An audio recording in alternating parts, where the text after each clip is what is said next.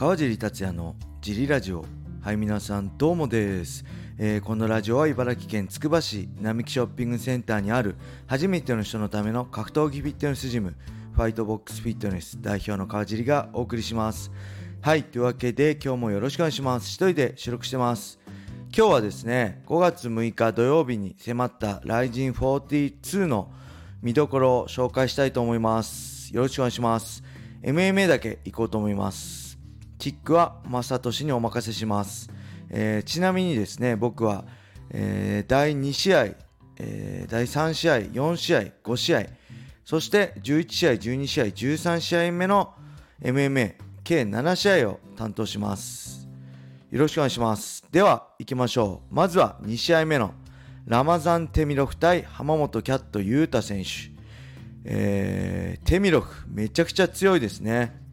13勝2敗で 6KO で1一本。フィニッシュフィニッシュした、えー7回の試合すべて1ラウンドフィニッシュです。はい。そしてフィジカルが強い。パンチは重い。で回転系の蹴りは鋭い。フットワークもうまい。テイクダウンディフェンスもえーまあ、テイクダウンディフェンスが少しね、点々点って感じなんですけど、本当に強いですね。はい。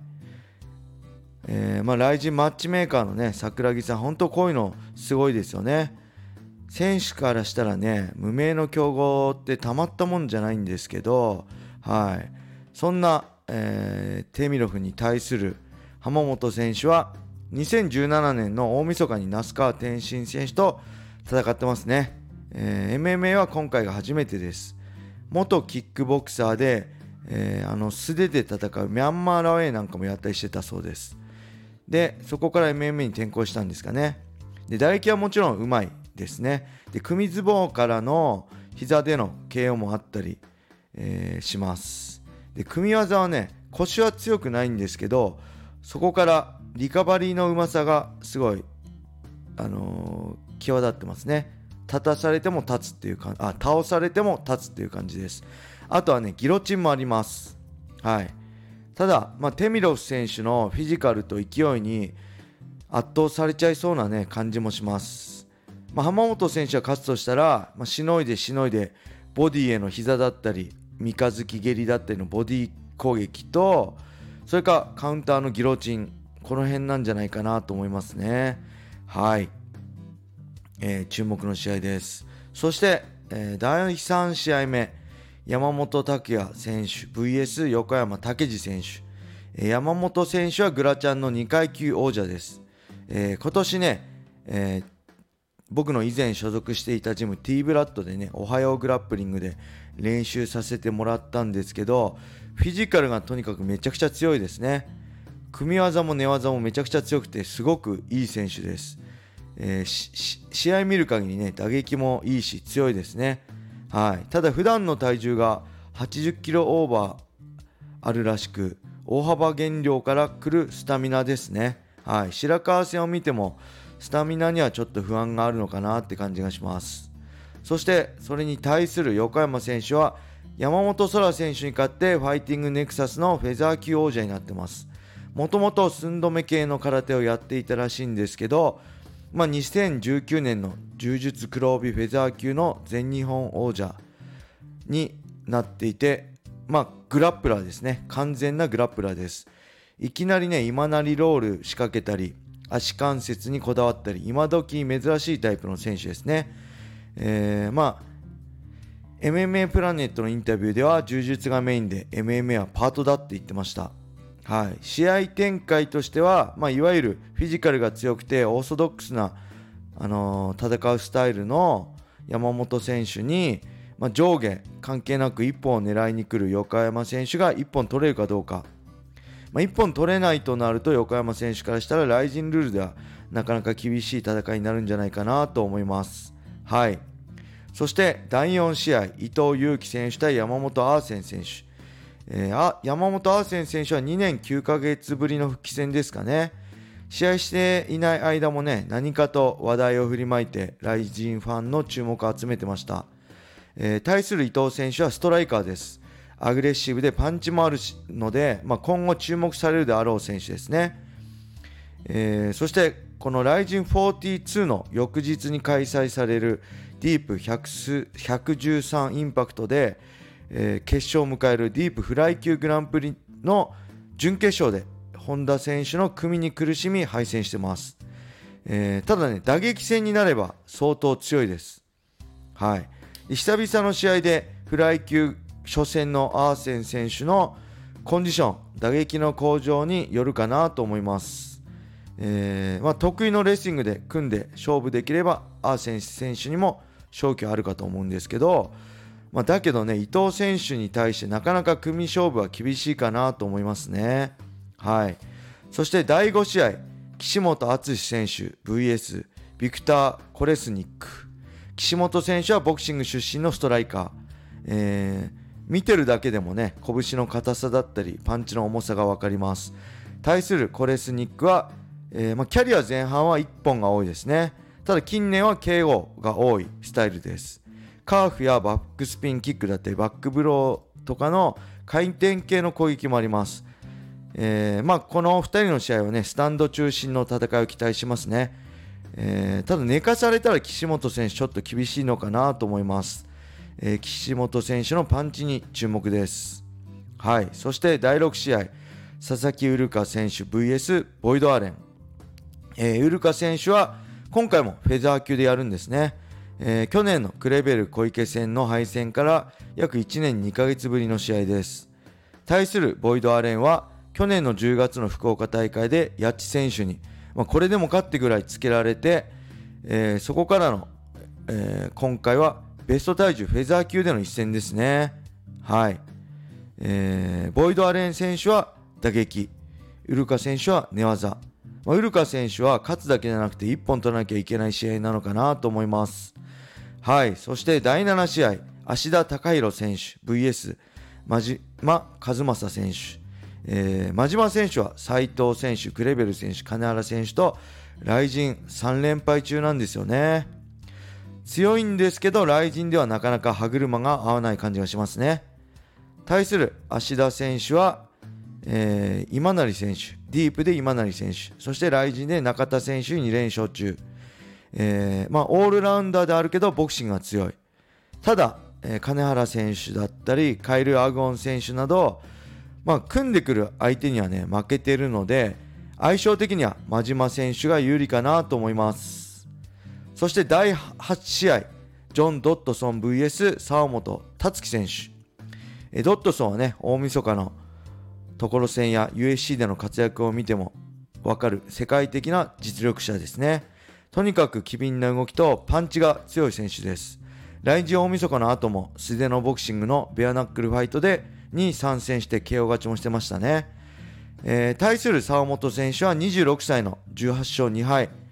えー、14連勝中でライジンも4連勝中です。強いです。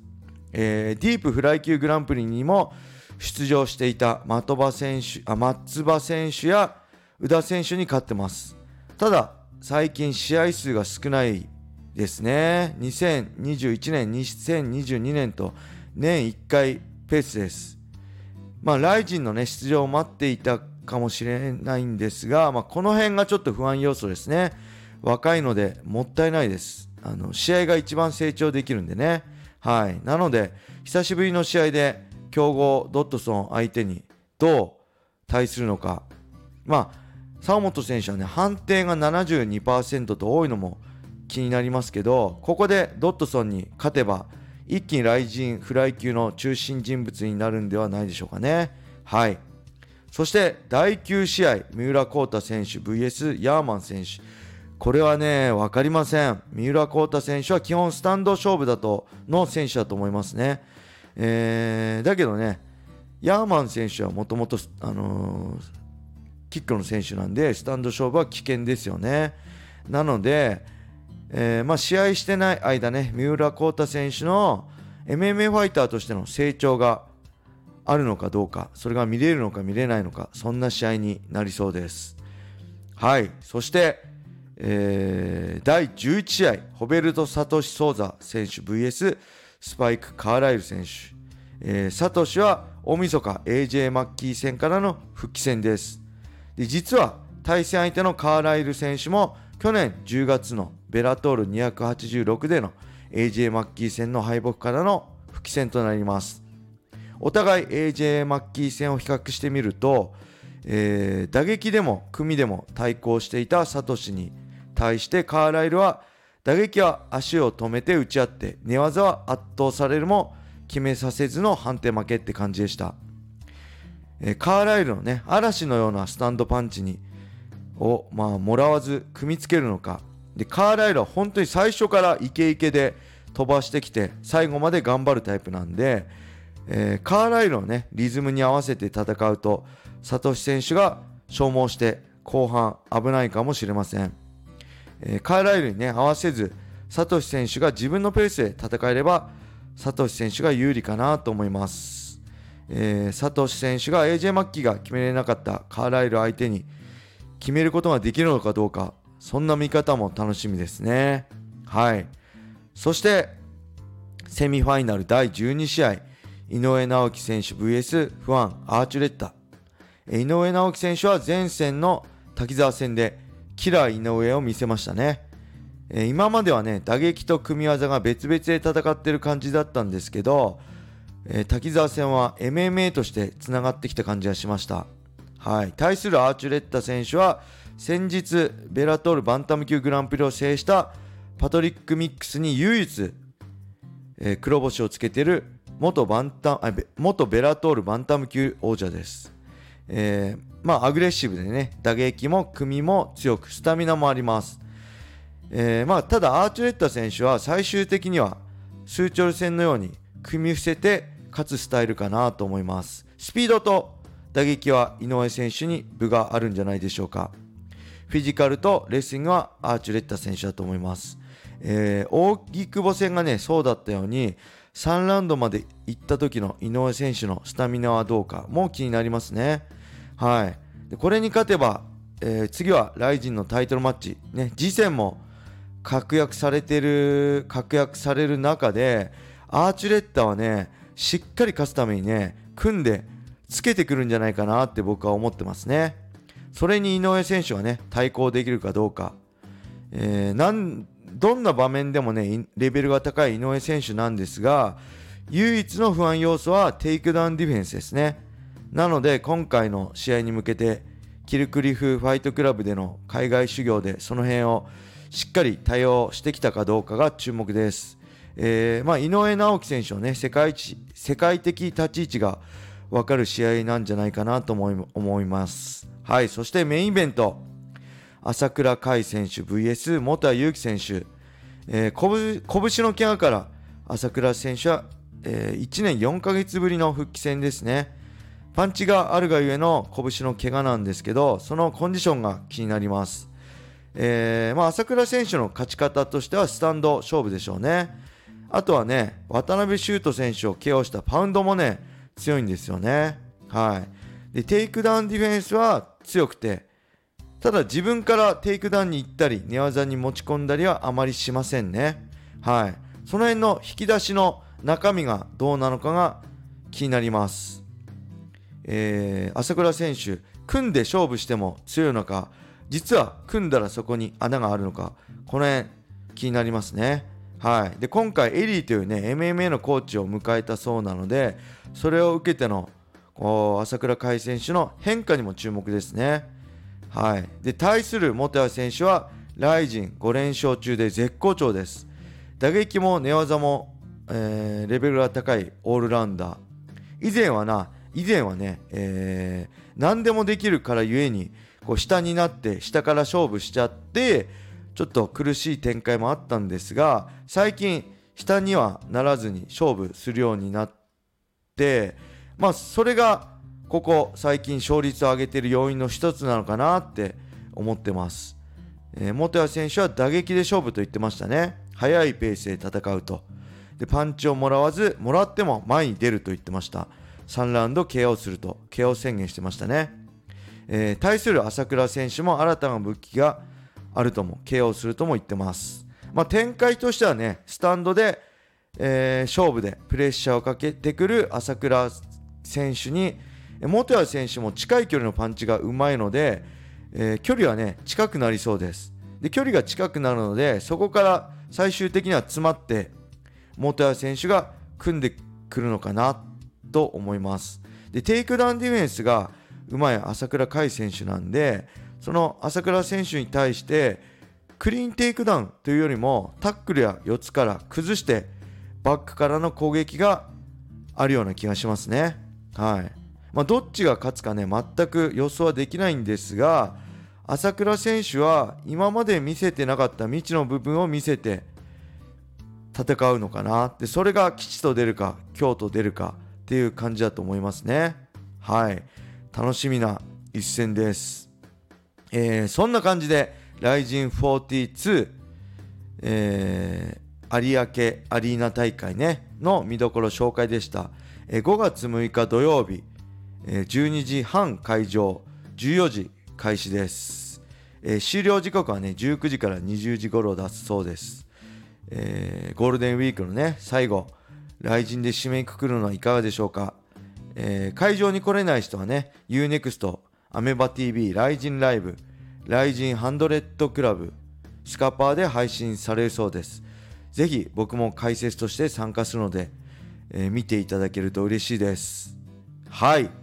そんな感じで今日は RIZIN42 の見どころを紹介して終わりにしたいと思います。それでは皆様良い一日を。またね